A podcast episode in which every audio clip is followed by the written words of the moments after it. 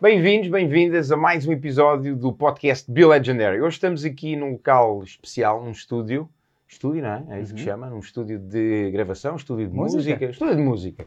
Estamos com alguém ainda mais especial. Eber Marques, dos HMB. Portanto, fiquem por aí. Eber, antes de mais, muito obrigado por nos receberes aqui literalmente na tua casa. Sim. Não é só a tua casa musical, mas também a tua casa. Vou-te fazer uma pergunta simples Hum. e profunda. Quem é o Weber? Quem é o Weber? Pois esse é aquele tipo de perguntas normalmente que quando fazem as pessoas começam a dizer ah, o Weber é, faz isto ou faz aquilo e não fala especificamente de quem é o Weber.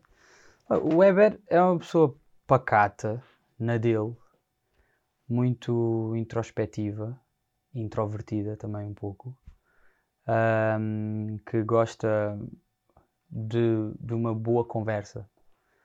Então estás no sítio é certo. essa, sim. Ah, e que não tem. Por acaso não, não é por eh, olhem para mim que sou tão humilde, não, mas não sou uma pessoa assim que almeja grandes voos. Eu gosto mais da, da viagem em si do que os planos. Viagem. Sim. Quando dizem viagem, o que é que é, o que é, que é viagem? O dia a dia? Gosto mais do dia a dia e de ir percebendo o que, é que, o que é que vai surgindo da vida e etc. Não sou a pessoa de fazer muitos planos. Provavelmente até nas viagens sou aquele que vai viajar e logo, depois logo se vê onde é que eu vou comer, onde é que vou dormir e etc. E está-se bem. Está-se bem. Bom, olha, a gente estava aqui em off e estávamos a dizer mais ou menos o que é que queríamos falar e uma das coisas foi, vamos falar da pandemia, não é? que é aquela conversa dia a dia, ainda para mais que agora dia para dia vai sempre mudando. Yeah. Como é que foi alguém que, se por um lado, se calhar tinhas uma aptidão positiva para, li- para lidar com a pandemia, porque lá está, se lidas no dia a dia foi uma Hum. coisa que aconteceu, mas por outro lado é uma coisa que veio mudar todas as nossas vidas e acredito que a tua, que ainda para mais tens duas crianças pequeninas, 3 e 5, Sim. portanto, como é que foi surgir a pandemia, até porque as coisas estavam a correr bem musicalmente e, e Hum. tudo bem, e de um momento para o outro as coisas mudam. Como é que lidaste com isso? Como é que foi? francamente, eu esqueço-me muitas vezes que nós estamos no meio de uma pandemia. É, é quando saio à rua e vejo as pessoas de máscara. Muitas vezes eu saio do carro e de repente paro a meio do caminho porque começo a olhar e vejo pessoas com máscaras e espera aí que eu esqueci-me. Então, do ponto de vista de, oh, de repente ficámos sem, sem chão e sem grandes perspectivas de como é que as coisas vão ser, aí não me afetou muito. Mas ter que, ter, ter que ficar com os meus filhos, porque eu acabei por ficar com os meus filhos durante aqueles meses em que tivemos mesmo fechados em casa, essa, essa parte foi muito exigente para mim. Foi a parte que eu percebi, peraí, eu tenho que aqui crescer a nível da parentalidade e na parte da minha paciência também, porque eles estavam-me a consumir muito e aí para mim foi muito duro. Porque eu gosto muito da minha solitude. Lá está, como és mais introvertido, não é? o teu espaço, o teu momento. Eu gosto muito de estar sozinho, de estar na minha e, e, pá, e Com Estava 3, privado. 5 anos não estás sozinho. completamente privado. É que até tu, eles podem até estar a fazer a cena deles, mas têm que fazer ao teu lado. Tem que estar sempre. Fica ali. Então, essa foi, essa foi a parte. A pandemia custou-me mais, foi por isso, da pessoa ter que ficar em casa e eu, por acaso, não me posso queixar, que eu tenho uma casa até grande, tenho um espaço ex- exterior também grande, em que nós várias vezes tivemos que fazer passeios higiênicos e eu levei-os ah, aí para dar, fazer umas festinhas a ovelhas e etc. Passeios higiênicos, muito bom. Mas, pá, mas, mas não sei, há qualquer coisa mental da pessoa saber que tem que ficar em casa e tem que e não pode sair e que está privada do seu dia a dia e das coisas que lhe são ahm, gu- provavelmente que as pessoas tomam como garantidas, né? Isso aí é que me custou. Mais na parte Uhum. interna do que até trabalho e etc.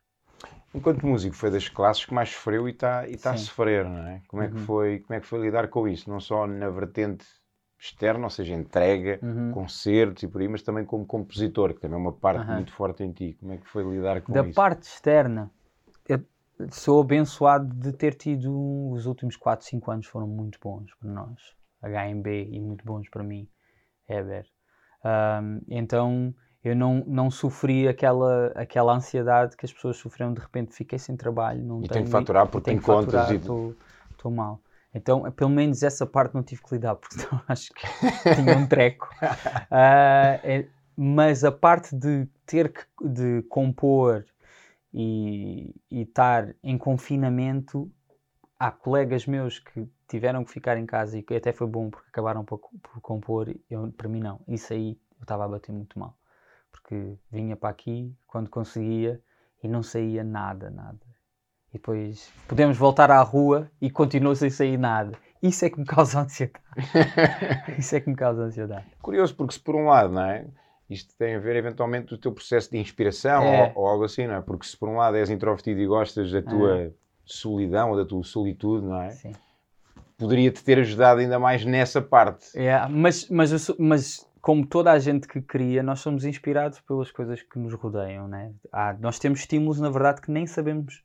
Eu não sei definir ao certo o que é que me estimula a compor. Era o que eu ia. Eu não sei, eu não sei, agora. eu não sei definir isso. Ah, eu sei que o viajar faz bem. Eu sei que o passear, conhecer pessoas novas, ouvir às vezes conversas de desconhecidos, eu sei que isso faz bem, mas eu não sei ipsis verbis o que é que é. É isto que me inspira, é é aquilo que me inspira. Então eu acho que o facto de ter ficado em clausura ah, não foi bom nesse, nesse ponto de vista. Limitou essa, essa É. parte. Música é uma, é uma parte muito importante na tua vida, não é? Eu há pouco, hum, alguns minutos antes, fui ali ver a net e vi que tu começas pela bateria com. Co- Eu comecei a tocar na igreja com 11 anos. com 11 anos. É. E bateria? Bateria. Bateria, é verdade. Sempre, a minha mãe diz que eu desde pequeno sempre demonstrei ter muito ritmo e eu de facto lembro assim as minhas lembranças de pequeno e de, de ambiente musical. Eu lembro-me que de facto tinha muito ritmo. Os meus pais são de Angola e os pais da minha mãe são de Cabo Verde, então Trouxeste muita. Pá, tem muito, tem muita música no- na cultura, no sangue, e, e a pessoa está exposta constantemente à música e o facto de ter crescido na igreja também, a pessoa acaba por estar muito exposta à música.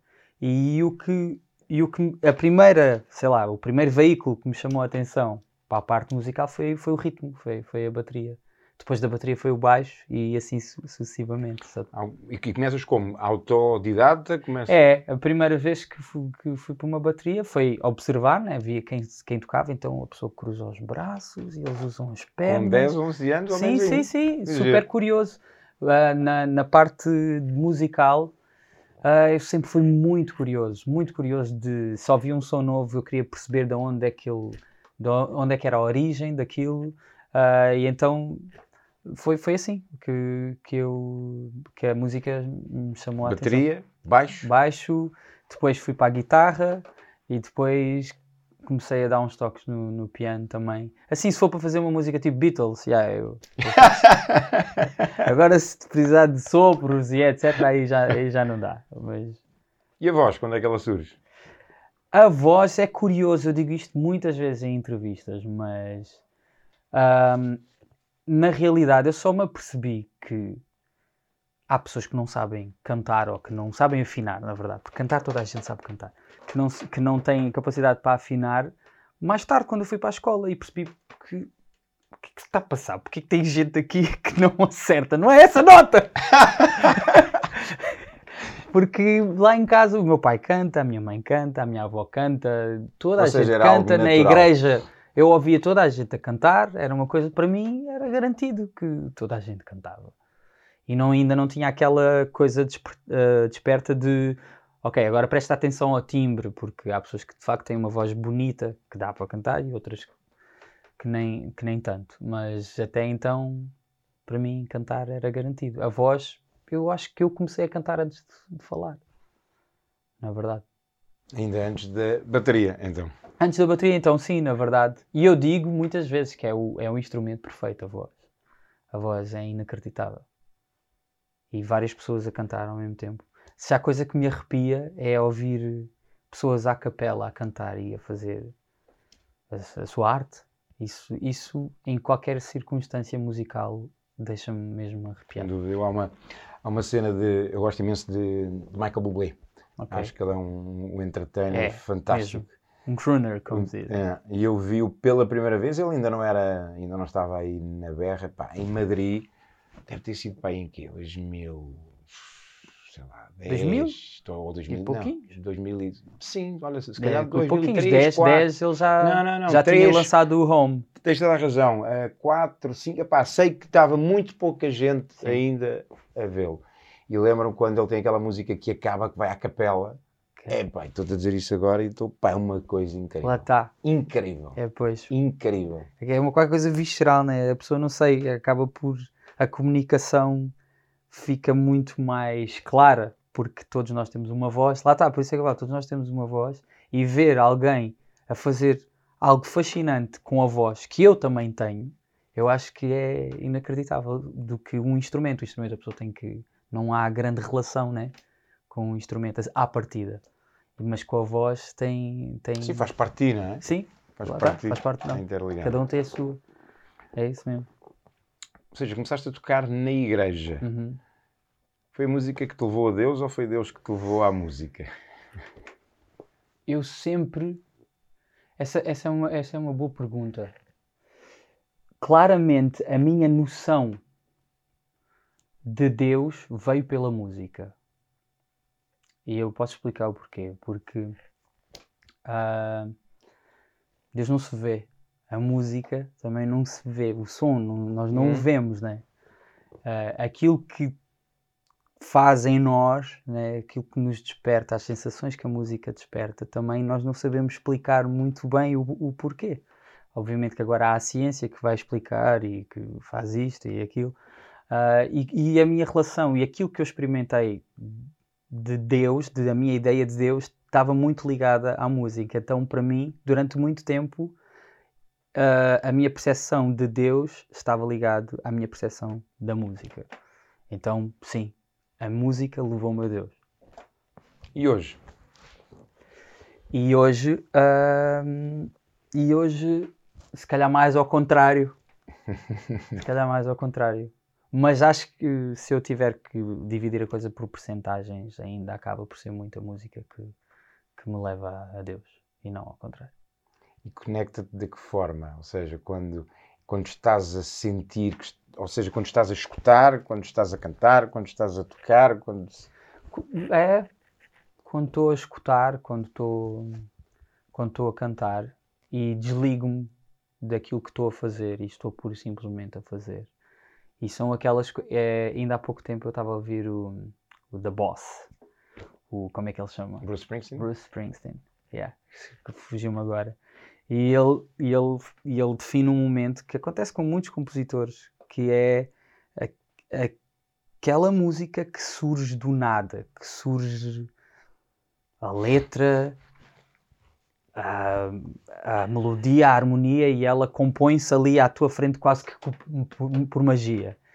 E esses momentos, quando eu olho para eles, eu fico até assustado, tipo, ainda há 10 minutos, 20 minutos, não tinha nada, meu. Como é que de repente está aqui uma canção super clara, super articulada e explícita, meu, isto, isto, é, isto é assustador. E quando eu vejo isto a acontecer, para mim é tão metafísico essa experiência que para mim reforça a existência de alguém que me criou e de alguém que está acima da criação.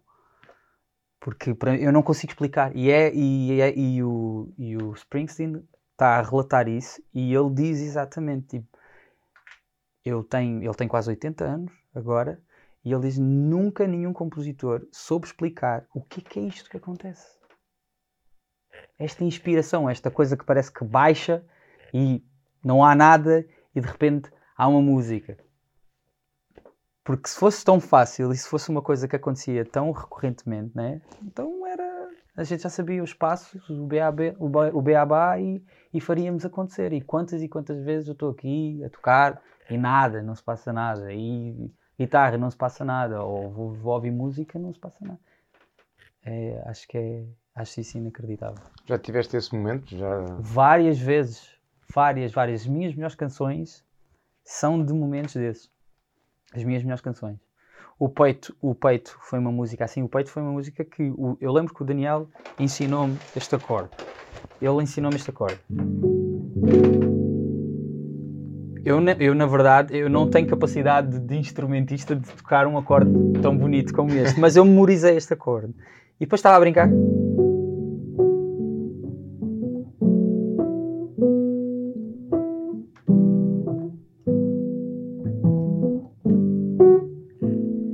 Repente comecei a cantar a música do princípio ao fim. Cantaste a música. Eu cantei a letra. A, letra saiu. A letra, cantei a letra, comecei a cantar, não há nada mais. Estava noutra, que vi-me embebido. Isto aqui trans- transcendeu-me, né? levou-me para um, para um sítio transcendental, a, a harmonia que eu tinha feito, e de repente comecei só a debitar, debitar, até ao pão, ajuda ao meu peito. E de repente, que é está a acontecer? Escreve tudo, grava. E gravei, e, na- graças a Deus há a tecnologia hoje em dia, e então eu cantei tudo, gravei e só depois é que passei para o papel e mudei uma, uma palavra ou outra, mas veio assim tipo. E várias.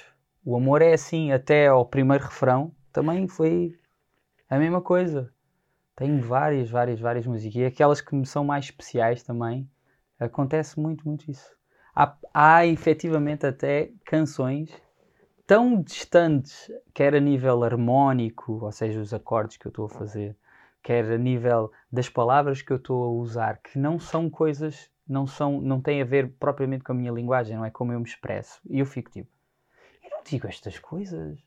Como é, não é que isto veio. de onde é que isto veio? Acho isso fascinante e não consigo explicar e, não há nenhum compositor que consiga explicar. Então, para mim, estas, estas experiências reforçam a existência de um Deus.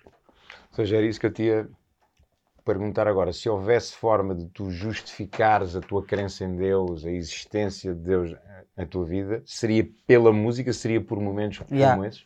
Tal e qual como fazendo o paralelismo, muitas vezes as pessoas dizem para tipo, olha, eu não sei o que é que aconteceu, mas eu vou-te dizer, vou-te contar o meu testemunho. Eu estava assim e de repente agora estou aqui. Eu estava no A e agora estou no B. Mas na verdade ninguém consegue explicar Deus. Ninguém. Como é que tu explicas nas tuas palavras?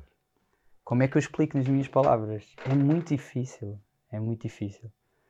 Ahm, eu não consigo explicar. Eu consigo, se calhar, ah, dizer hum, aquilo, aquilo que eu sinto que Ele é para mim.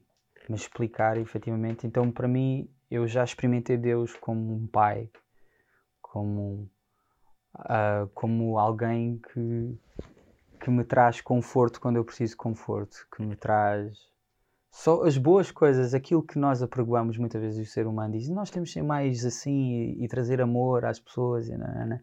Todas essas coisas que nós ouvimos o ser humano a e a dizer que é bom trazermos, são sensações que eu experimentei sempre em circunstâncias em que eu vi Deus. Tipo, ah, isto, é, isto, é, isto é coisa de Deus. Tipo, uma mensagem que me mandaram sem saber se eu estou bem, se eu estou mal, e de repente vem uma mensagem muito, muito, muito específica a dizer: Olha, lembrei-me de ti, e sei lá, e a, e a dizer coisas muito específicas, e, e a pessoa fica tipo: Como é que é possível? Eu não falo com esta pessoa há três semanas, como é que ele se lembrou? E disse exatamente as coisas que eu precisava de ouvir. Lá está. É a mesma, é, para mim é a mesma experiência com, com a música quando surge assim. E para mim isto também é tão inexplicável que para mim tem que haver alguém aqui a, a harmonizar as coisas. O maestro. Tem que haver um maestro. O maestro. Tem que haver um maestro. Olha, estava a olhar ali para aqueles dois Globos de Ouro. Uhum. São em. Que é que é? 2000 e quê? Um é de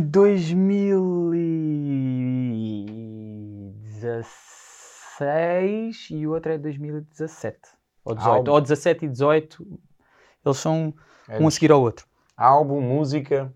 Um é da melhor música, que foi o Amor é Assim, Ok. que, que ganhou, e o outro é melhor grupo. Ok. Como é que foi para ti receber os, os Globos? O que é que representou para ti? Olha, quem pôs isto aqui não fui eu. É, é, é o tipo de coisa que. obviamente, a pessoa- obviamente, que quando chego a casa e estou com o globo na mão e começo a revisitar tudo o que aconteceu, eu fico, poxa, pá, que bom, meu, o meu trabalho está a ser valorizado, meu. Pá, que bom, estou a receber isto porque de facto é relevante e pá, estou a ser honrado com um prémio e isso é, isso é espetacular. Mas no momento, na altura que está a- está a acontecer, eu fico. Para mim é tudo estranho. não, é, não é uma coisa. Não mexe com as minhas emoções. Não é algo que fica ali a mexer com, com as minhas emoções. É mais quando eu chego em casa, se calhar ao meu lugar, né? Ok. é que eu começo a tentar construir o que se passou e, e aí vem a gratidão e etc. Um sentimento mesmo verdadeiramente de, de gratidão e etc. Mas na altura ia. Então, ou seja, isto para responder à tua pergunta, é muito mais impactante este, este processo que eu acabo por fazer de chegar a casa e- e Teres o teu e momento. ter o meu momento e perceber o que é que aconteceu e, e- e perceber que sou um abençoado e, e das coisas boas que me aconteceram, do que o, o prémio olhar para os globos não me suscita nada. Mas lembrar-me de quando eu cheguei a casa com o globo, suscita-me. Ou seja, o Globo foi a consequência, não É, foi o é, objetivo, não foi o resultado Sim, a, ser, sim, a sim. ser atingido. Ainda assim, quando, quando somos premiados, quando somos reconhecidos, quer dizer que fizemos alguma coisa bem. é? Exatamente. Quando fizeste música e quando começaste a ver o impacto que estava a ter, tinhas alguma sensação ou tinhas alguma que. A pessoa lá, fica feliz. É como, é como um pai orgulhoso. Como um pai orgulhoso, sem dúvida. A pessoa fica tipo, poxa, eu ajudei a trazer isto ao mundo e está a fazer as pessoas ficarem felizes com isso. Que eu, foi uma das coisas, esta música, o Amor é assim que ganhou, que ganhou esse prémio, era, era muito essa a sensação que eu tinha. As pessoas ficam felizes quando estão a cantar isto, quando estão a Até porque falas de um tema É, que é o, o amor, não é? Que é só, é só a coisa mais importante. Exatamente. E É quantas vezes fui convidado que é para ir ao casamento daquele e do outro, que é para cantar o o amor é assim. Só à fala do amor é assim, eu tinha ido a muitos casamentos. Quando fizeste essa música, e até porque fala de, de um tema que nos une, não é? Une-nos entre pessoas e une-nos ao, Uhum. ao divino, a Deus, não é? Sentiste que poderia ser logo algo muito especial? Ou foi tipo, ah, tá, tá fixe, está-se bem, uma música porreira? Ou sentiste logo, uau, isto vai ser algo que vai tocar, que vai Não. marcar, que vai impactar? Não, não, não. Eu... É curioso porque o amor é assim. Eu sabia que ele tinha qualquer coisa de especial, mas o amor é assim era uma canção que estava guardada na gaveta, porque os HMB, com os HMB eu tinha, edi- tinha editado o Sente, que é o segundo disco, e o amor é, e o amor é assim já existia. Na verdade, nós gravámos o Amor é assim todo. Tinha, a parte da Carminha era uma outra letra que eu depois eh, refiz com ela, que é para ser mais dela e ela poder cantar aquilo com mais propriedade. Ah, mas o amor é assim já acontecia, já a conhecia. Eu, eu tinha era a convicção de que ela, aquilo era especial e que eu não ia desperdiçar aquilo. Tanto que ele não entra no disco porque eu sabia que era um dueto e eu não tinha encontrado a pessoa certa Hum, para fazer o dueto. Então não entrou. Eu lembro de estar em conversas com meus colegas, pá, mas esta música não entra, pá, não, não, não vai entrar. Não... E eles confiam no meu discernimento quando, quando, estou- quando veem que eu estou a ser muito assertivo naquilo que eu estou a dizer, eles confiam. Mas outras pessoas que ouviram o disco, amigos, colegas, dizem, "Mas vocês não vão pôr esta música no disco? Pá, não. O Weber acha que é um, que é um dueto, quer cantar sozinho e pronto, olha. E olha, bendita hora. E é curioso que isto foi em 2014 que nós editámos o Sente. A música já tinha sido gravada, não, foi em 2014 também, que ela ficou gravada. Passou o 2014, passou o 2015 e ela só vem para a rua em 2016. Passado este tempo todo. e Mas eu logo sempre tive a sensação que ela podia ser alguma coisa de especial. Então, quando nós depois conhecemos pessoalmente a Carminho e dá-se ali um clique, ainda por cima ela é do mesmo ano que eu. Então, começámos, quando começámos a conversar e havia tanta coisa em comum. És tu. é tu.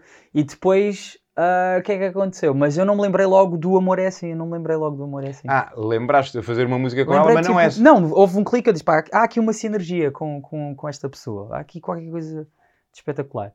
Ah, e depois há um dia qualquer, que eu não sei porquê, por carga d'água, eu estava a ver e-mails antigos e dei com o amor é assim. E, Oh, oh, é assim. É agora, Carminho. Claro. Faz sentido. Mas é. Mas é curioso essa história, só mais um bocado sobre o amor é assim, porque quando nós depois combinámos que é para gravar, fomos ali ao estúdio do Atlântico, que é um estúdio todo, provavelmente em Portugal, aqui em Lisboa pelo menos, é assim o estúdio mais XPTO, mais incrível, assim, mais de encher o olho. E nós fomos para lá trabalhar para gravar o Amor é assim, então chegámos mais cedo e estávamos à espera da Carminho. Quando a Carminho chega, ela estava rouca. Yeah. Estava tipo. E tu, oi. eu, Como, como é que tu vais cantar? Ela, não, não, está tudo bem, eu canto. Eu não sei como, mas ela lá cantou. E se calhar ela precisava mesmo de estar rouca para cantar aqui. Pá, e, e é incrível. Maravilha. Foi espetacular. Qual é a música, já que estamos nesse tema, qual é a música que te liga mais com aquilo que é verdade, das tuas músicas, Hum. não é? Eventualmente pode- poderá haver uma mas das tuas músicas, qual é a música que te liga mais com a verdadeira essência do amor e o, que- e o que é o amor, das que tu já compuseste? Uh, todas elas têm um, um- carradas e pitadas de amor, né? Mas, ahm, mas essa é uma pergunta muito difícil. É, qual, é como perguntar qual é o teu filho preferido. É o Vitória ou o Lucas? É difícil. É, é- é mesmo difícil. Há músicas, eu consigo, sei lá, dentro das obras que nós editamos, dizer, se calhar, há canções que são mais especiais para mim e que têm, que ainda hoje, quando as ouço, têm, têm grande impacto. Mas eu não consigo nomear, nomear uma. O amor é assim, é especial por tudo aquilo que aconteceu depois dela, dela vir ao mundo. Ah, mas provavelmente as, as canções que eu mais gosto depois nos discos são aquelas que são os do lado B, aquelas que, que ninguém vai ouvir. E depois, normalmente são essas as que eu gosto mais. Ah, mas não posso eleger tipo a minha preferida, não consigo. Francamente. E com Deus, há assim alguma música que tenhas escrito para falar com ele diretamente? Sim. Há várias. Há várias. Na verdade, eu, quando comecei a compor, era muito nessa, nessa tónica. Porque até as letras que eu escrevia, que eu escrevia eram muito orações. Coisas, palavras que eu diria a Deus e que eu efetivamente dizia a Deus. E e eu comecei a compor muito, eu acho que por uma necessidade visceral, por uma, uma necessidade de comunicar primeiro com o etéreo e depois as pessoas ouviram. Então eu percebi que também com a música dava para comunicar com as pessoas, mas eu percebi que esta era a minha maneira de comunicar. Ahm, e com Deus. Foi através da música. Sim, então. ahm, várias, há várias músicas que eu escrevi que, que são diretamente para Deus. Há assim alguma especial para ti? Gosto muito de uma que eu dei o nome de Salmo.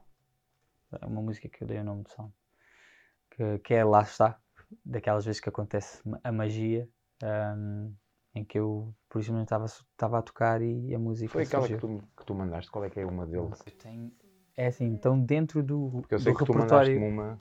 Dentro do repertório disse, gospel, como eu gosto de dizer, tem muitas. Eu lembro, em Portugal não há muito, não há, não há este mercado sequer, não, não existe. Eu lembro há uns anos veio alguém destacado da Sony Brasil, que é para trabalhar a label cristã, e ele não conseguiu. Foi-se embora, disse, pá, não, não, não vejo mercado que é para a coisa trabalhar. Mas houve qualquer coisa de, de fresco quando eu surgi, que as pessoas pá, gostaram muito e começaram a cantar as músicas nas igrejas e, e etc. Pá, e então de repente eu fiquei. Isso foi uma coisa que eu não lidei. Eu lembro que não me lidei muito bem. Foi de repente eu lancei um CD e fiz, e fiz um trabalho de ir a tocar a várias igrejas e andei de norte a sul pelo país e de repente pá, era, era conhecido dentro do meio. ah, era extremamente conhecido dentro do meio. Eu- Do meio eu- cristão. do meio cristão. Eu e as, e, as, e as minhas músicas, não só do lado evangélico, como do lado católico também. Então, essa eu não consigo te eleger uma música porque tem várias mesmo. tem mesmo muitas músicas. Olha, nós tínhamos falado que eventualmente ia falar contigo acerca de um post que tu fizeste aqui Hum. no, no Instagram. Eu acho que o vou ler, até porque a tua mensagem está muito. Está muito. Olha, queria ler aqui um post que foi escrito por ti Ok. no dia 1 de, de janeiro. Isto é sério. 2019 foi o ano mais duro da minha vida. Senti o peso da solidão, ainda que estivesse a brilhar no meio de uma multidão. Estava tão encolhido na minha parra, sentido figurativo, para Parra parra é basófia, Sim. Ok? Existência que a única saída que vi à minha frente foi de chutar o balde e partir para cima do medo de forma desenfreada. Caguei. Pus Estava tudo, tão português bonito. pus tudo em causa, a mim mesmo, aos amigos íntimos, o casamento, a minha fé, que estava muito mal nutrida e enraizada. Deus, sim, Deus. Pus Deus em casa e a figura de Cristo na minha vida também. Fui deep, vai ao racha. Achei que a saída para a minha angústia estava em queimar tudo só porque os meus medos, os meus erros e más decisões tinham apagado qualquer réstia de sensibilidade na alma. Magoei muita gente, entristeci muita gente. A maior lesada foi a minha mulher, que, contra todas as expectativas, não quis desistir e mostrou-me o que é ter os pés na rocha. Depois o amor me encontrou. Não estou aqui a fazer este post pouco ortodoxo porque preciso de atenção. Não. Ninguém tem nada a ver com isso, mas é a minha vida. No joke. Antes faço porque sei que, assim como eu, há milhares de pessoas que estão cercados por tudo de bom, mas não sentem nada de bom. Que estão frustrados, encolhidos e que fingem porque têm medo da rejeição. Somos todos humanos, meus amigos, mas sem dúvida nenhuma precisamos do amor sobre-humano. Be real. Ganda post. É que agora preciso de um microfone que é para. mic drop. Fazes um mic, um mic drop. Olha, o que é Yeah. que te levou, como é que foi 2019 e o que é que te levou a ter este desabafo e acredito que a tocares muita gente com este, com este post. Hum, pá, isso, isso é, isso é. A pergunta que tu me fazes tem uma resposta com muitas etapas. Então venham elas. Temos tempo, estás à vontade. Tem a ver com uma má formação de caráter, que eu me apercebi. Tem a ver com, com uma. com eu ter-me apercebido que, que tinha. que essa má formação de caráter gerou-me problemas com ansiedade e, e etc. E exposição também. Ahm, e tem a ver também com a minha incompreensão ou se calhar a minha maneira ah, muito mal definida de como eu via o meu relacionamento com Deus. Vou tentar ir mais ou menos por aqui. Então, da parte. Vou começar se calhar da parte do relacionamento com Deus. Eu cresci num lar cristão. Se calhar para dormir há crianças que ouvem os pais a cantarem o Estrelinha lá no céu, se calhar para eles irem dormir, e eu ouvia músicas sobre Deus e sobre Jesus. Então a minha, a minha lente do mundo, do mundo sempre foi ahm, a, lente, a lente religiosa, vamos pôr as coisas dessa maneira. E então, ahm, à medida que a pessoa vai crescendo, e infelizmente nós precisamos, que é para ver as coisas que não compreendemos, precisamos de exemplos e precisamos de pessoas e às vezes do próprio meio. E eu comecei a perceber algumas incongruências com do cristão. Cristão, quando digo cristão, é as pessoas que vão à igreja. Que hoje o cristão, a definição de cristão para mim está bastante diferente, mas na altura era, era essa. De perceber que haviam coisas que que não, que não julgavam certo, que as pessoas diziam uma coisa, mas depois comportavam-se de outra forma, Ahm, que havia muita rigidez com, com assuntos dos quais ah, precisavam de ser conversados e eu percebi que havia muitos tabus, ah, que era a nível de, de falar sobre a sexualidade, das- ah, por exemplo, o sexo sobre antes de casamento, ahm, coisas que eram normas, ah, mas que não eram conversadas, não era propriamente um assunto, estás a ver? Não era uma conversa. Era uma não conversa. era uma não conversa, tipo, faz assim, pronto, a Bíblia diz que é assim, pronto, e, e assunto arrumado. Ok, Se começas a fazer muitas perguntas, já começas a ser chato. E eu sempre percebi essa, essa postura. E isso é uma coisa na minha, na minha personalidade que eu sempre. Eu não gosto de me sentir a mais. Nunca gostei e até hoje não. não ah, até hoje sou assim. Ah, só, não fugindo da conversa, mas só para só para Uhum. me revelar mais um bocado. Até houve coisas que são do meu direito, como por exemplo a pessoa ir a um guichê da, segurança social e ser mal atendido. Se a pessoa me atendia mal, eu sentia-me mais, então eu já não resolvia o meu assunto e dizia, pronto, ok, já estar, vou tentar no outro lado. Uh, pronto, isso tive que mudar e mudei, graças a Deus, né? uh, mas eu, eu sempre fugi desse desconforto de, de me sentir a mais e, ou de, de estar a chamar-me a atenção de uma forma não tão positiva. Uh, e, mas eu percebi que eh, essas perguntas que nunca foram respondidas por ninguém nunca foram caladas, nunca foram silenciadas. e eu cresci torto e então aconteceu uma. Um, eu fui crescendo torto, na verdade, porque apesar de eu querer obedecer às normas e etc., ainda assim eu tinha os meus impulsos um, que não estava a lidar com eles, porque há maneiras da pessoa lidar. A pessoa pode viver das sensações, né? muita gente vive das sensações. O que é que eu estou a sentir? É isto, ok? Então, como eu estou a sentir isto, eu vou agir assim. E há pessoas que são mais racionais, põem, veem as coisas mais num, num plano mais mais, mais, mais de trás e conseguem perceber, ok, eu não me posso comportar assim, porque se eu comportar isto, o outcome que vai surgir é aquele. E então hum, eu acabava por agir como um racional, não sendo um racional, sendo um, seja, um das emoções. Estavas a vestir uma pele que não era a tua. Exatamente. Era exatamente. E aí começa-se a dar as minhas, as minhas falhas de caráter, porque hum, e estamos Era... a falar isto com que idade? Uh, é ali, quando a pessoa começa a entrar na adolescência, né? 12, 13, yeah. 14, por aí. Sim, sim. E comecei a perceber que comecei a ter problemas de dizer a verdade. Não que, não que eu dissesse mentiras para prejudicar as outras pessoas, mas muitas vezes eu não dizia a verdade porque sabia que se eu dissesse a verdade ia haver chatices ou ou a minha mãe ia ficar triste, ou ia entristecer um amigo, ou etc. Então dizias uma não verdade. Eu dizia uma não verdade. E fui-me habituando assim. Só que essas coisas vão escalando, porque da má verdade começa a se tornar, a pessoa começa a ficar confortável de não ser verdadeiro, né? E então começa a viver uma outra pele e a viver com máscaras. Quando está com os amigos A, tem esta máscara e comporta-se dessa maneira. Quando está com os amigos B, tem esta máscara e comporta-se de, de outra maneira.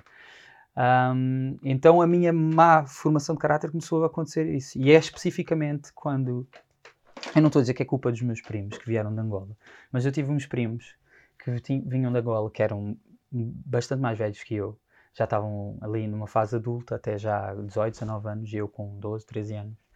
Um, pá, e eles traziam questões das quais eu ainda não sabia lidar, que é da área sexual e etc, por exemplo mas eu não conversava com os meus pais, não era um assunto que era falado dentro dos meus amigos cristãos. Com quem é que eu ia falar com aquilo? Com os meus primos, que tinham uma ou outra postura e outra maneira de se comportar, muito mais liberal e, e, e desenfreada de viver a vida. Lá está, como, várias, como a maioria dos seres humanos, de viver pelas sensações, não é? Tipo, vou experimentar, depois logo se vê o que, o que é que dá. E então eu comecei nessa dicotomia. Muitas vezes até nem me portava mal, mas mas a coisa ficava ficava ali a moer e moer e moer e moer. E eu percebi que agora, né, à luz de hoje, olhando para trás, eu percebi que essa, essa, esse, essa maneira de eu lidar, principalmente com esse assunto da sexualidade e de perceber que com quem eu tinha as minhas conversas sobre esse assunto era com pessoas que não tinham os valores que os meus pais me tinham passado, né? Começou a fazer com que eu tivesse comportamentos desviantes.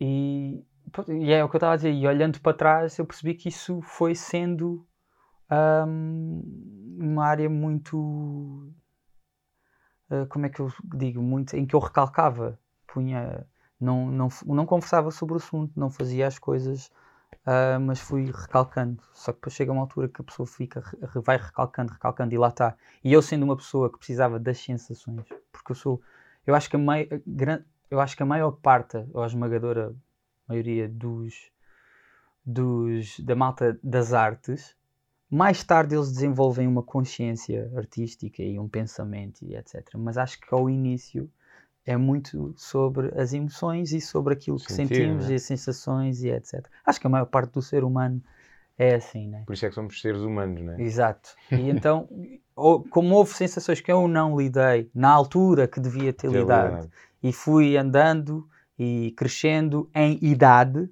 mas não em maturidade. Ok. E então foi aí que começaram a haver grandes, grandes eh, hecatombes na minha vida. Depois casei cedo, porque toda a gente também casa cedo. Ahm, casei com cedo, não assim tão cedo. A minha mulher casou com 22, eu estava com 26 anos na altura. Ela estava com 22 a fazer 23, ia fazer 23. Mas com montes de questões ainda por resolver da nível de maturidade. Então, ahm, isto respondendo à parte, já respondi à parte de Deus, caráter e faltava a outra que eu esqueci. Mas estas duas são as mais, são as mais importantes, porque eu, eu percebi, porque ainda por cima, ah, tendo em conta que daquilo que nós aprendemos, que nós devemos agradar a Deus e que ah, Deus ah, e que nós que agradamos a Deus quando quando quando o conhecemos, né? Quando somos cristãos agradamos quando o obedecemos e quando não vivemos em pecado. E quando eu, e quando eu comecei a perceber que eu andava a viver muitas vezes em pecado, isso começou a, a, a trazer muitos muitos problemas para mim a nível a nível interno.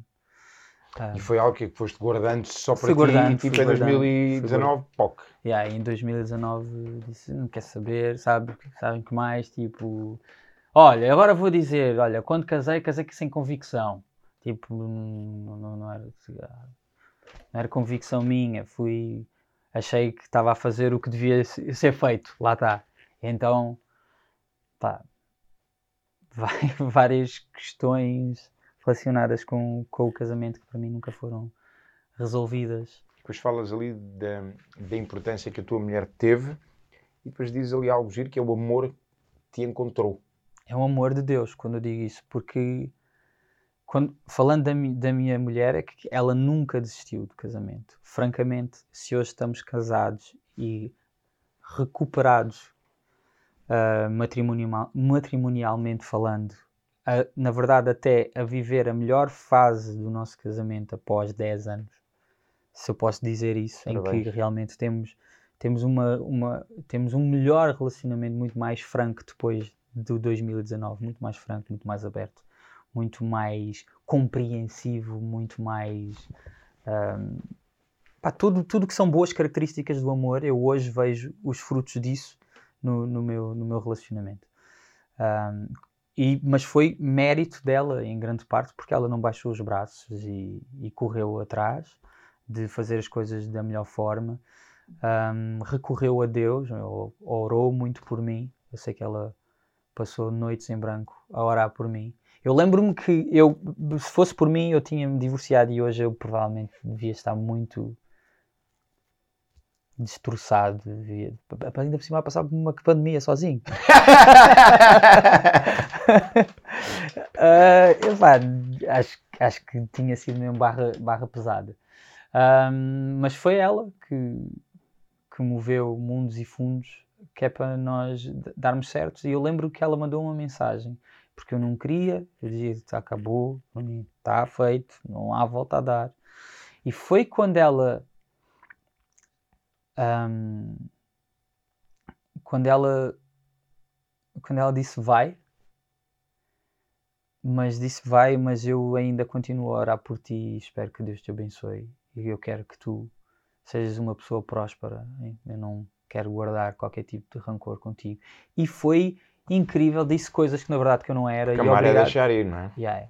E disse coisas tipo que eu não era, tipo, obrigado pelo, pelo homem generoso que foste comigo. E em várias coisas eu fui, mas em outras tantas não fui de todo, não era, não era isso que ele estava a dizer. Mas disse só, proferiu palavras muito bonitas. E eu lembro-me, na altura que eu recebi aquela mensagem, eu, eu lembro de parar o carro e ler a mensagem, que era um texto ainda grande. Na altura, a sensação que eu tive, ou que eu achei que tive, foi de, ah, que alívio, finalmente, off the hook.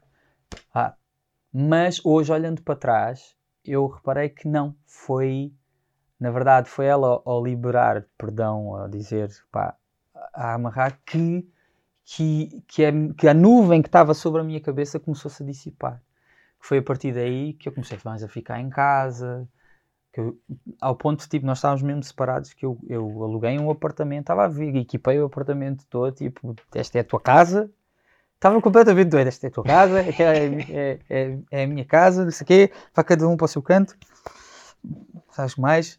Fui e fui viver a minha vida e agora vou fazer tudo que eu não fiz na adolescência, agora vou fazer tudo. Ah, por isso é que dizes chutei o balde. É, chutei o balde, agora, agora vou fazer tudo. Mas foi quando ela manda essa mensagem que, na verdade, eu já não queria fazer esse tudo. já, depois já não queria fazer isso tudo e já, já queria ficar na minha e comecei a sentir-me cada vez mais só.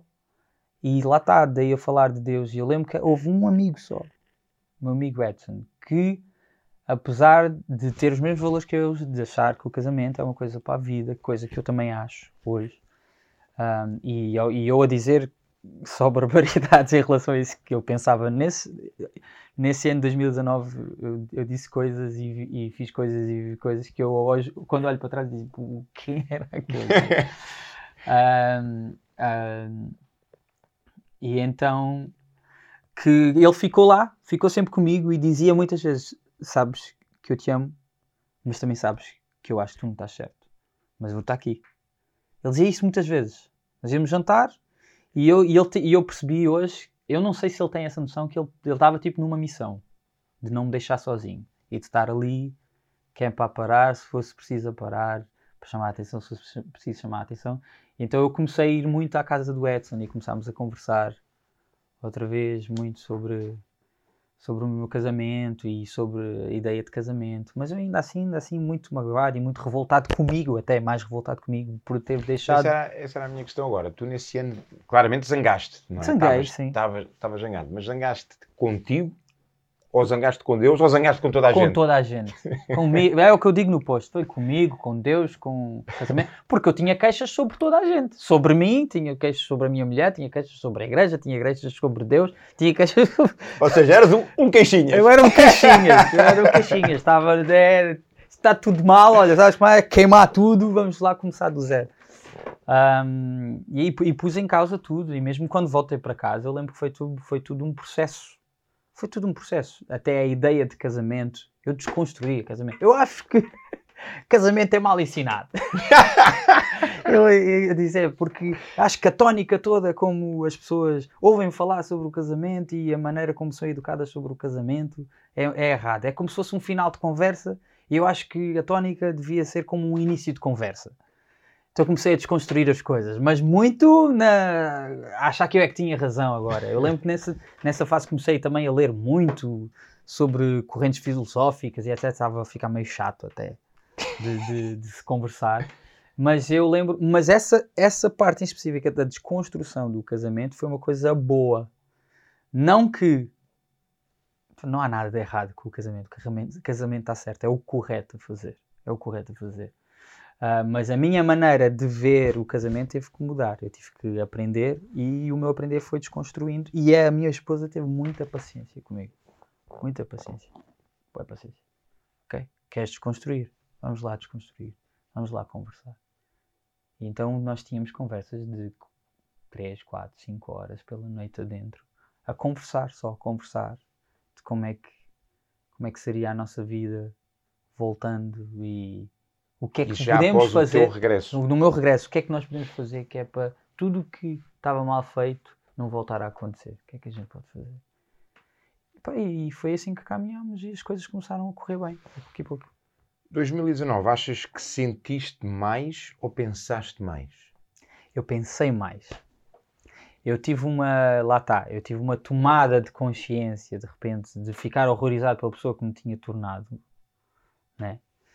De e isso, qual é o, o clique que faz? Tipo, porque não foi um dia tipo tu acordas tipo, ah, é pá, espera aí, já não gosto disto. O que é, qual foi o, o tipping point? Qual foi a gota d'água para teres essa consciência? A gota d'água, mas em termos emocionais, ou eu lembro-me de, por exemplo, a gota d'água foi de, de eu lembrar da minha mulher estar a cobrar-me, de eu, de eu, pá, tu tens que ser meu marido, se és meu marido, ser meu marido. E eu, tipo, não quero estar aqui, meu. se não quero estar aqui, ainda tenho que estar a levar com isto. Porque tenho que estar a levar com isto? Uma coisa que eu não quero fazer. Porquê tenho que estar a aturar? E para mim foi tipo, quase um bocado a, a gota d'água foi um bocado isso. Tipo, ah, não sei mais. Olha, vai a tua vida que eu vou a mim. E foi assim, foi tipo um saco cheio, que já andava a ser cheio aos pouquinhos, de lá está, da pessoa estar insatisfeita, de estar frustrada, de não ver o lado bom da vida, por isso é que eu falo do, do, do coisa, e não ver, não apreciar as pessoas que estão à volta pela, pelo positivo que elas trazem e não pelo negativo. Eu estava a ver muito só os defeitos e não vendo as virtudes das coisas que me, que me rodeavam. E foi essa narrow mind, maneira, foi como eu estava tão yeah. de palas, que, que, que, comecei a ver o, mundo por baixo, por, por essa lente tão afunilada e, e, me fez encher o saco e fui perdendo de perspectiva completamente. Olha. E ganhei consciência de mim também, de espera aí, mas eu sou isto tudo, mas eu não sou feliz e não sei o quê, não é nada disso que eu quero ser, eu agora vou, é, quero é ser livre, quero ser uma pessoa que diz sempre a verdade, porque isso era uma coisa que me incomodava. A coisa de estar infeliz num sítio e, e fingir estou bem. Está assim tudo bem. Não não estava não, não Olha, combinava. Acreditas que eu até por experiência de vida própria, história, história de, vida, acredito que é nesses momentos que nós temos, primeiro, hum, a humildade de.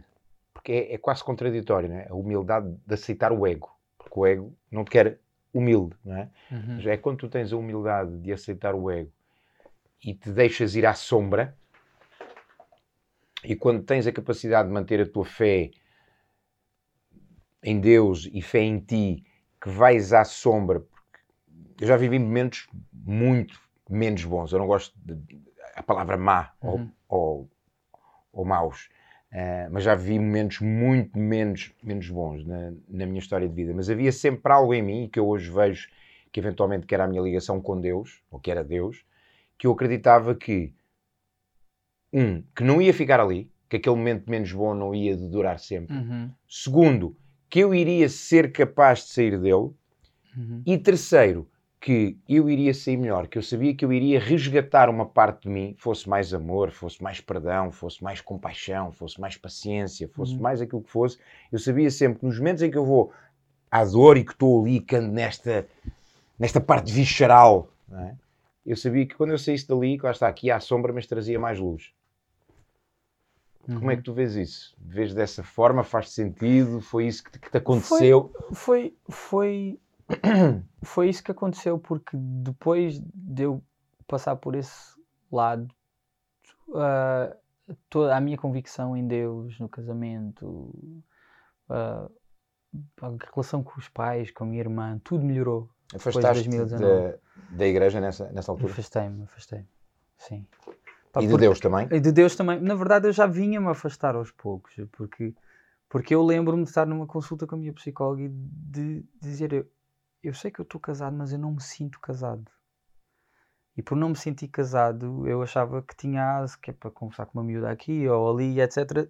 Porque não havia um freio que dizia: espera aí, isto não está certo, meu, porque se tu te dás o asa de fazer isso, tu perdes a outra pessoa. Né? Pelo menos isso seria a matemática mais rápida uh, a fazer. Uh, mas eu estava sem esse freio porque eu não, não, não me sentia casado. Então, depois de passar por esse processo todo, de aceitar quem eu era e etc., eu hoje cheguei com uma, com, com uma máxima que é pá, realmente Cristo, quando vem, ou o plano do cristianismo, quando, como nos é apresentado, é realmente na tónica do necessitado. E quem são os necessitados? Toda a gente é. Mas ele só é, esse plano só é eficaz em quem? em quem se vê como necessitado. Isso foi uma coisa que eu deixei de, de, de me ver durante um tempo. Foi quando eu percebi que de facto era um necessitado que o cristianismo e Deus começou, voltou a fazer outra vez sentido na minha vida. Yeah. Hoje, quando olhas para ti, é? E ainda para mais neste ano completamente atípico, hum. completamente diferente, completamente louco. O que é que vês de diferente? Ou o que é que seria, sei lá, se pudesses apontar três coisas, as três coisas diferentes em ti que gostas ainda mais neste, Eber, ou nesta versão 2.0 do Eber? Olha, no que toca, por exemplo, à família, eu sou muito mais assertivo nas coisas, sou muito mais assertivo a comunicar, sou muito mais assertivo com os meus filhos, sou muito mais assertivo com a minha mulher. No bom, quando tenho que dizer coisas boas, como quando não tenho que dizer coisas tão boas. Um, então eu acho que me tornei uma pessoa muito mais firme nos passos que dou. E isso, isso, é, isso deixa-me orgulhoso. Deixa-me, fico, fico feliz de ter chegado, de estar hoje neste ponto. Eu sei que nada dura para sempre e a vida, na verdade, nós estamos numa rampa, mas isto é uma subida. A partir do momento que a gente, se estiver numa bicicleta, se, para, se paramos de pedalar, ladeira abaixo. É esforço sempre, esforço sobre esforço. E é perceber que tenho dado os passos para manter uma caminhada, às vezes num ritmo mais alto, mais rápido, outras vezes num ritmo mais lento. E isso é uma coisa que eu tenho gostado de ver em mim, que há, há uma cadência, que eu tenho feito as coisas sempre com cadência e não me deixei estar só por isso simplesmente. Um, e essa provavelmente é das maiores virtudes de perceber que a minha vida está em movimento, ajuda-me a, a, a, também a ajuda-me também a ser mais. A palavra está-me tá a fugir. Ajuda-me a ser mais. Ah, tem a ver com fluidez. uh, ajuda-me a ser mais. Mais humano também. E de perceber que as pessoas têm falha e que têm os seus ritmos e de perceber que, que a vida tem que ser levada com andamento. Então é eu sei que estou a ser um bocado vago porque está-me a falhar a frase específica que eu quero dizer. Tranquilo. Mas eu espero que estejas-me a perceber. Estou tranquilo. Que a perceber. Tranquilo. Uh, mas, há, mas há outras virtudes. Estou mais paciente em casa, com os meus filhos, com a minha mulher, muito mais dedicado. Continuo a respeitar a minha necessidade da solitude, mas com, uh, tenho necessidade de estar com eles também.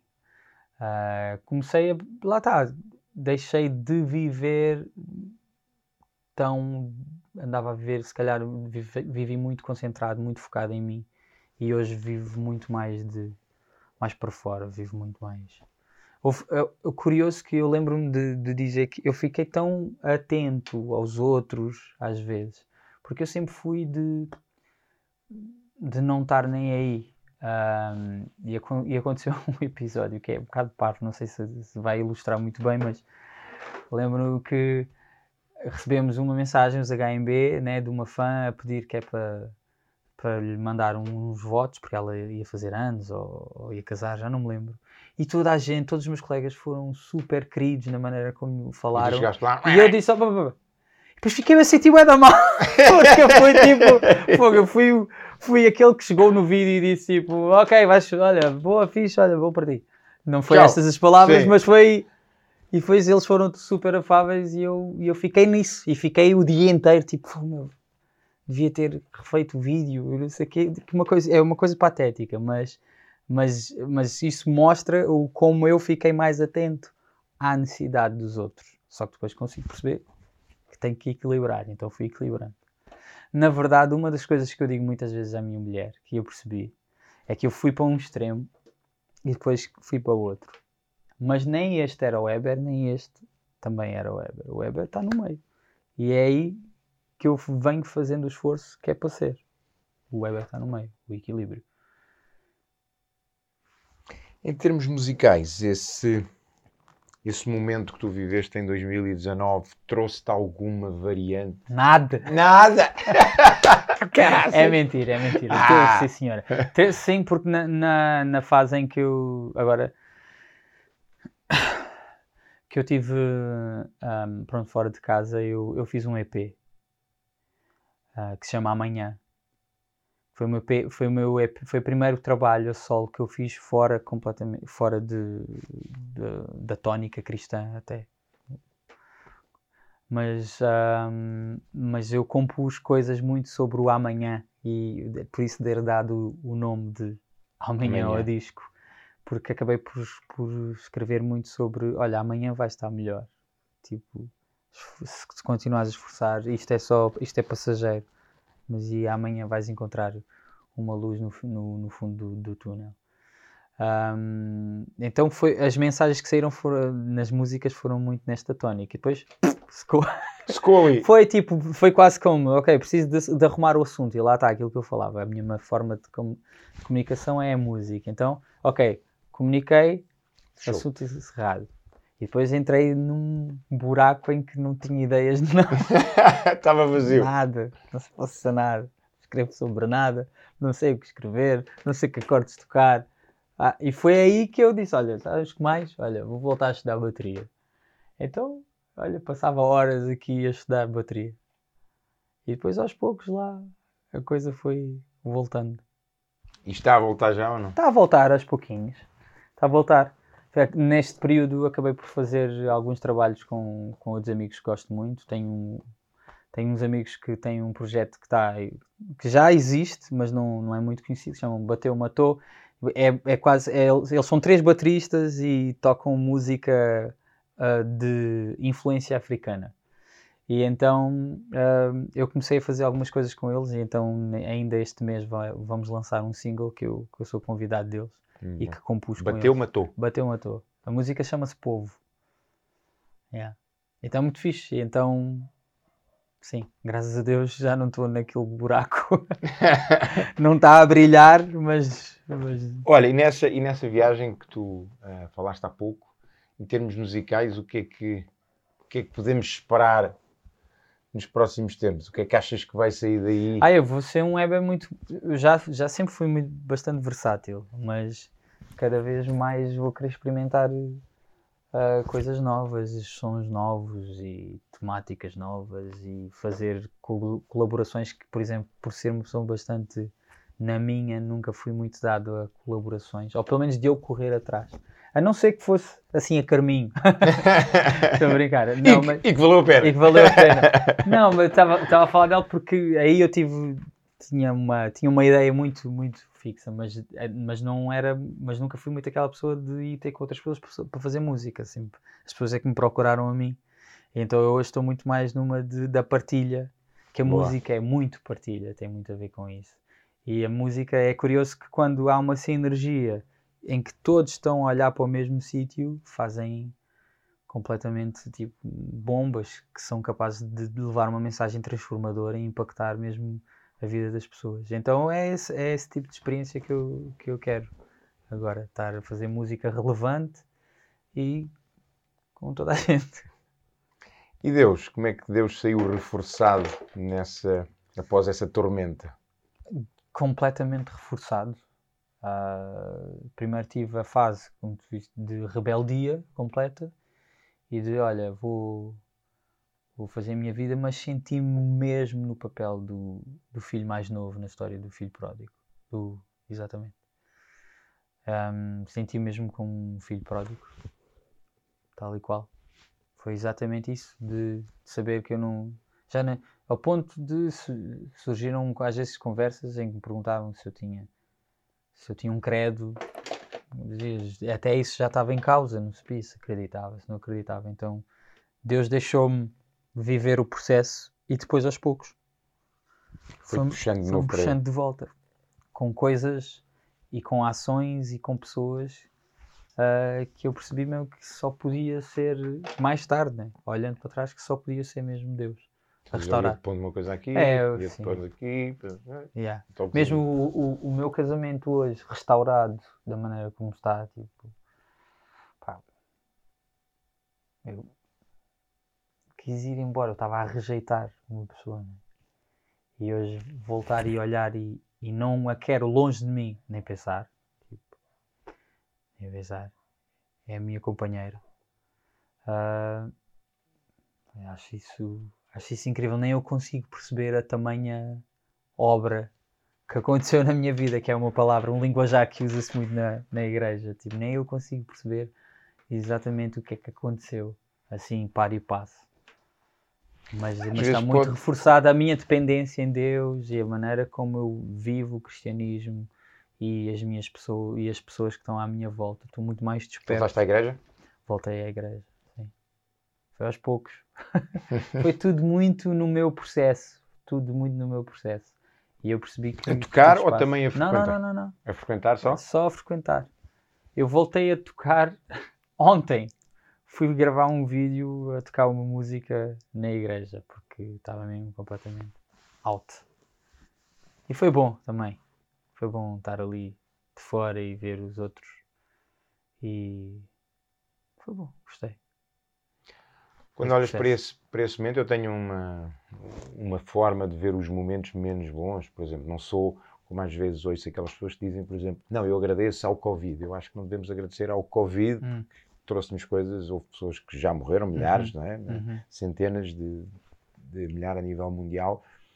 Mas eu sou daquelas pessoas que consigo olhar para uma coisa menos boa e sentir-me grato por isso, não é? Eu tenho algo na, na minha vida, como, como, como tu sabes, que foi a morte Uhum. da, da minha filha com 5 anos, e eu consigo agradecer a esse evento. Não, é lógico, à morte, Sim. Mas à transformação, à aprendizagem e, sobretudo, à presença de 5 anos e meio dela Uhum. na minha vida.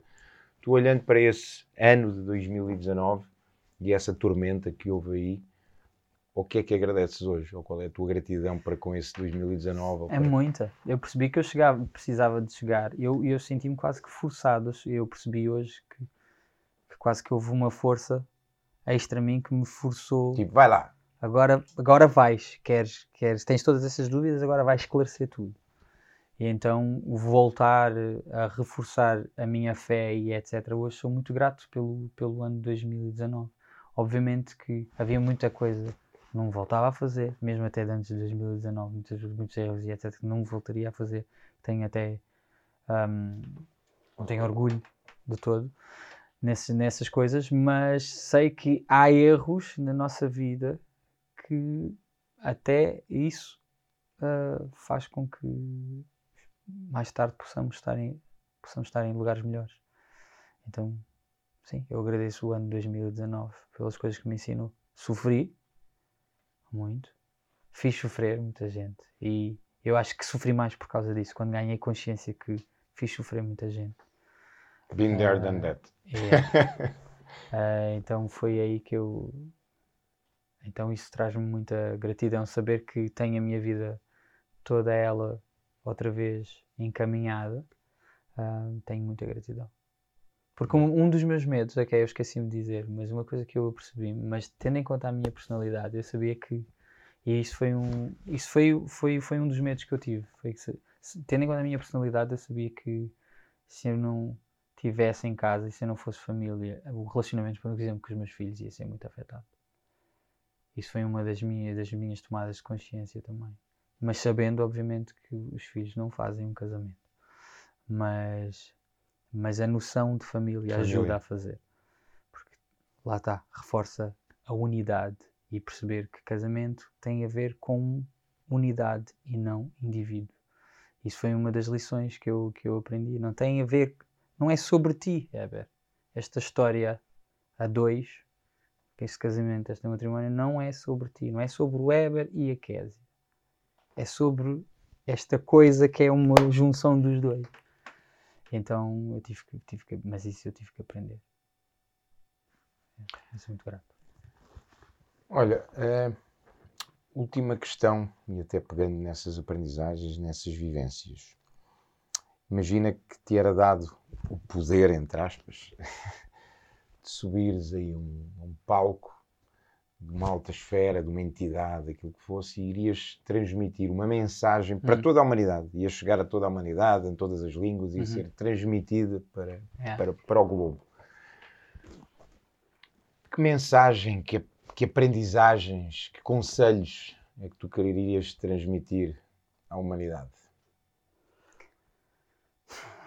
Bíblia, completamente. As- e principalmente as palavras de Cristo. Todo, tudo aquilo que foi que foram as palavras que Cristo nos deixou. Depois mais para a frente nós temos várias pessoas incríveis, irmãos nossos, que, que continuaram a obra de Cristo e deixaram várias palavras. Mas se nós cumprirmos as que Cristo deixou, já é suficiente. Não precisamos fazer mais nenhum esforço. Então é exatamente isso. A minha ideia é dizer, olha, meu, a vida tem realmente mais sentido com Cristo. A vida faz é mais leve de viver, quer as ansiedades, quer as dúvidas, é muito mais fácil de viver com, com Cristo do que sem. Porque eu tentei pensar por mim e tentei ir ao, ao e todos os ismos que há e, e, não, e não encontrei solução. Valeu. Eber, muito, muito obrigado. Nada. Muito obrigado por esta partilha, muito obrigado por esta conversa. Espero que tenhas gostado. Eu gostei imenso. Fixe. Que bom. Foi uma conversa muito fixe. Eh, e fico, vou voltar a ouvir o amanhã. Já o tinha, Fixe. já o tinha ouvido, mas agora vou escutá-lo. Yeah. agora vou escutá-lo. É verdade, quando, quando a pessoa ouve do lado do artista o que é que o fez materializar aquela obra, realmente vai com vai direcionado. Yeah. né? Então, agora, quando, quando ouvir quando uma letra ou outra, vais já. hum, vais ouvir de outra já, maneira. Ok. Por exemplo, a música que abre revela muito aquilo que é, que é das letras, por exemplo, que eu, que eu gosto mais das que escrevi, que é, eu digo, pintou-se um quadro de verde e de castanho, que é, são, as coisas, são as cores que vemos mais no mundo, né? tipo a terra, o verde, são, são cores muito fortes. Também tem o azul, mas eu só Uhum, defini uhum. estas duas. Sim. Uh, Pintou-se um quadro de verde, e de, de verde e de castanho do que, é, do que é conhecido e do que é estranho, do espantoso e do banal. Saiu à sorte um rumo que aponta a norte, amarra de mão forte um destino. Ainda assim, resisti só para ver além, além daquilo que hoje posso ver. Depois eu digo, na bonança, na intempérie, fiz provocações, quis desafiar o império e cheguei aos portões, só para poder ser quem eu sou. É isto que eu digo, basicamente, na música. E foi, foi o meu. Isto descreve o meu ano 2019. Quis pôr tudo em causa. Cheguei aos portões do Império. Mas era mesmo, era só para ser quem eu sou e depois perceber que, pá, na verdade, Deus quer mesmo que nós sejamos nós e não uma outra, outra coisa qualquer. Yeah. E é isso Nós faz, é que desvirtuamos muitas vezes o nosso, o nosso caminhar. é isso que faz sofrer muita gente, é não Yeah. estar a ser quem ela é. Yeah. Parabéns por seres, parabéns por seres quem és e por teres a coragem de seres quem és. E Finalmente, teres- Mas não, ainda, 35 anos depois! ainda foi cedo. Há pessoas que vivem uma vida inteira e nunca são aquilo que são, não é? É verdade, Portanto, é verdade. foi o tempo que. E acho que vais continuar cada vez a dar mais um, um upgradezinho. Sim, convém, né? É, Convém. é, é, ao longo dos próximos anos. Olha, fico expectante também a ver o que é que. Qual vai ser o teu próximo trabalho, eh, o teu próximo, a tua próxima música, o teu Sim. próximo álbum. Próxima música com HMB, com, com este projeto, aliás, vou começar no início. Próxima música com os meus amigos Bateu Matou, chama-se Povo.